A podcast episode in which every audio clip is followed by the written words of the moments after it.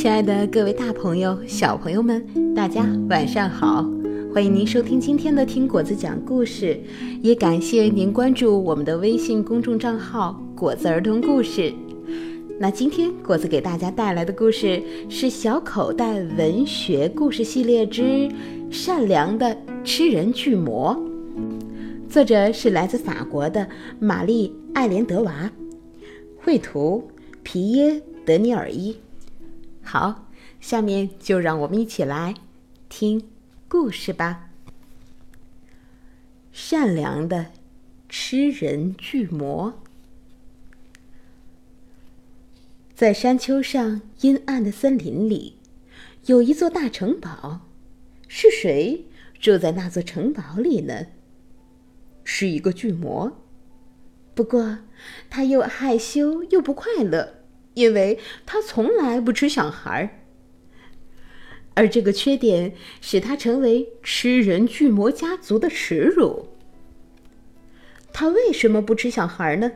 因为当他还是小孩子时，巨魔妈妈曾经讲了一个关于巨魔因为贪吃小孩而下场凄惨的故事。虽然现在巨魔已经不太记得这个故事了，但他。一直把结局记成小孩吃掉巨魔，所以他一看到小孩就会莫名其妙的害怕起来。今天是星期六，附近的学校下午放假，巨魔待在城堡里，把门锁起来。他非常担心，也害怕遇到在森林里迷路的小孩。宝宝和秋秋今天约好要去森林散步，结果走来走去，走来走去，都走到原来的地方。很明显，他们迷路了。他们绕来绕去，最后啊，走到了巨魔城堡的大门口。秋秋说：“哦，我的肚子好饿呀，我们进去好吗？也许会有食物吃。”宝宝回答说：“不知道里面有没有人住，嗯，我们试试看喽。”于是他们合力推开了巨魔城堡的大门。沉重的大门被推开时，发出“呀”的一声。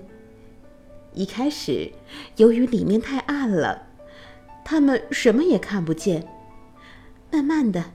他们的眼睛才适应了室内的光线。球球马上大叫：“天哪，好大的房子呀！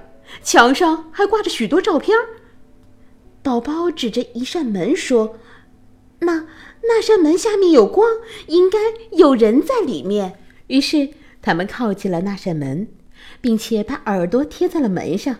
他们听见杯盘汤匙碰撞的声音。还有人用厚厚粗粗的声音说：“哦，是该吃野莓酱还是呃花生酱呢？”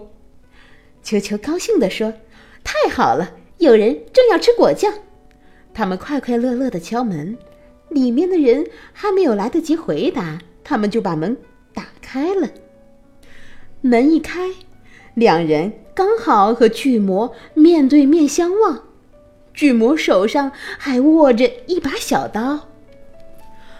宝宝和秋秋尖叫：“哇，吃小孩的巨魔！”而巨魔也大叫：“我吃巨魔的小孩！”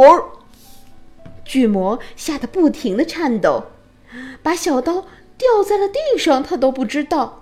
他飞快地爬到了小梯子上面，用细细小小的声音说。哦，不要！哦，不要！哦，请不要吃我！宝宝和秋秋莫名其妙的互相看了一眼，只见巨魔在小梯子上面抖得很厉害，只好说：“下来吧，巨魔先生，您会摔倒的。”宝宝也跟着说：“对呀，妈妈说是巨魔会吃小孩。”宝宝的话才说完，巨魔就着急解释：“不，我我从来没有没有吃过小孩，没有。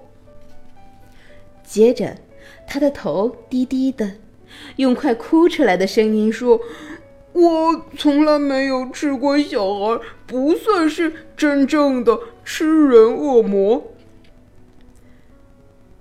宝宝耸耸肩说：“哦，这不算什么。你看，所有的女孩都喜欢玩洋娃娃，可是我不喜欢，但我还是一个女孩。”球球也说：“我也是啊，很多男孩都喜欢玩打架游戏，可是我不喜欢，但我还是一个男孩。”巨魔不再发抖，他走下小梯子，但。只敢把脚放在地面上。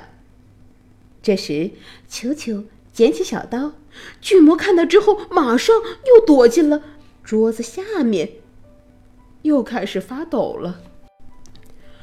宝宝掀起桌布，告诉他：“巨魔先生，您躲在这里会把自己弄脏的。”球球说。巨魔先生，我只是很欣赏您的小刀，呃，这把刀看起来实在太棒了。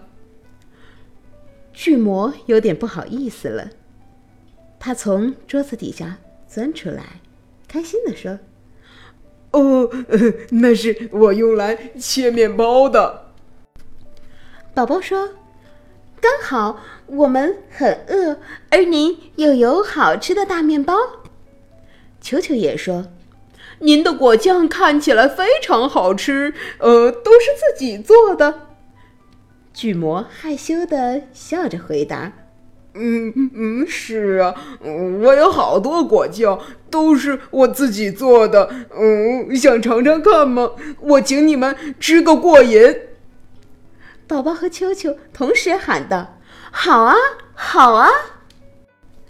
他们三个很快就在餐桌边坐好了。巨魔拿起了那块大大的小刀，切了两片巨型吐司，其中一片他倒上了整罐的水蜜桃酱在上面，然后拿给了宝宝；而另一片他倒了整罐的桑葚酱在上面，然后给了秋秋。接着他切了几片更大。更厚的吐司给自己，狼吞虎咽的一片接一片的吃着，同时还将满满的李子酱、桃子酱以及香草酱倒进嘴里，最后连罐子也吞了进去。小孩们惊叹着：“棒极了，您的胃口真是好。”这次巨魔开心的笑了。他觉得和这两个小孩相处的非常愉快。秋秋吃饱了，擦擦嘴，看着天花板上的木梁说：“您住的城堡可真大。”宝宝也擦擦嘴，看着巨魔的鞋说：“好大的长靴呀！您穿着这双大靴子奔跑时，速度有多快？”巨魔也吃饱了，他擦擦嘴说：“嗯，不知道呀。我想时速大概有一百二十，呃，到一百二二十三公里吧。”球球问：“您的大靴子可以借给我们吗？我们两个很想穿上这双大靴子到外面跑跑看。”巨魔说：“真的吗？你们想试试看吗？”宝宝和秋秋高兴地说：“对呀，对呀。”巨魔脱掉他的长靴，左脚给秋秋，右脚给宝宝，让他们各自将自己的一只脚放进一只靴子里，穿好了。现在他们过瘾极了。秋秋叫着：“你看看，很神奇吧？这只呃，真是神奇透了的大靴子。”对呀，我们还可以穿出去绕一圈儿。巨魔起身说：“顶楼上还有我父亲和祖父留下来的大长靴，如果我找得到的话，我们还可以一起出去溜达。”一说完，巨魔马上站起来，提着油灯往顶楼走去。宝宝和秋秋一边等着巨魔，一边穿着大靴子在桌上跳来跳去。他们从来都没有这么快乐过。一会儿，巨魔就走下楼来，在他两边的胳膊下面各夹着一只长靴。从来没有交过朋友的巨魔觉得自己非常非常幸福，他挂在脸上的笑容一直都没有消失。从这天起，每个星期六的早上，我们都可以听到森林里回荡着巨魔可爱、亲切、大声又爽朗的笑声。到了下午。我们可以看到一个善良的吃人巨魔和两个小孩穿上大大的靴子，大步大步地跨越乡村、山丘和森林。好了，今天的这个善良的吃人巨魔的故事就讲完了。现在呀。我也十分十分的想要和这位善良的吃人巨魔做朋友呢，相信你也是吧？嗯，好，时间不早了，大家晚安。